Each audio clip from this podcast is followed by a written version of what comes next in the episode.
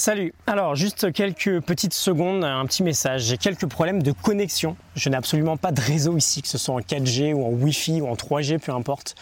Donc je fais un peu comme je peux avec les moyens du bord pour, euh, les uploads de contenu. Excuse-moi si c'est un peu chaotique au niveau des publications.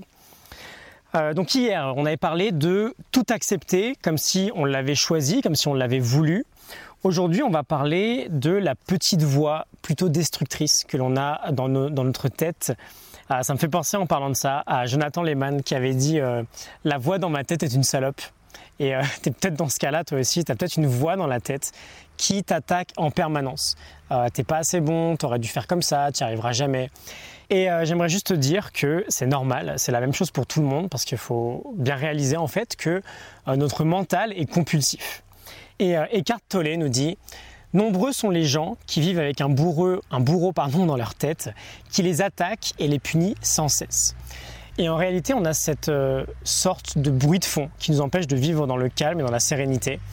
Et du coup, quand on accorde trop euh, de pouvoir, trop d'importance à cette voix. Euh, j'aime bien dire à cette salope, en fait, il a raison, Jonathan. On devient victime de notre mental au lieu de l'utiliser à notre avantage.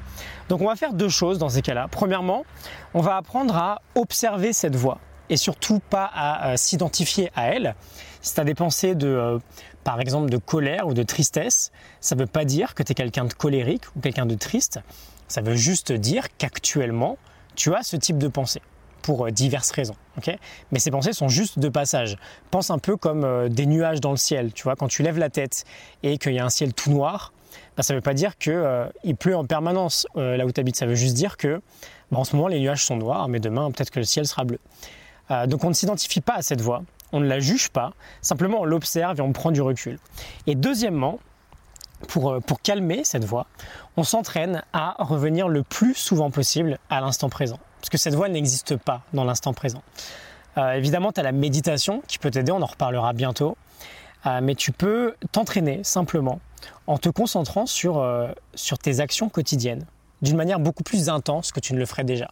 J'avais partagé un petit exemple dans la morning note de ce livre que tu peux aller télécharger, je t'ai mis un lien en description.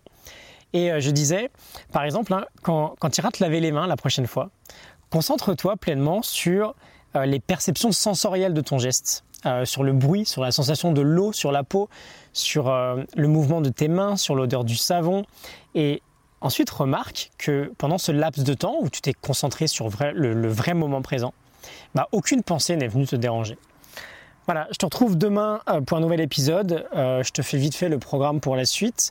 On continue avec Eckhart Tolle et le pouvoir du moment présent pendant deux jours, je pense.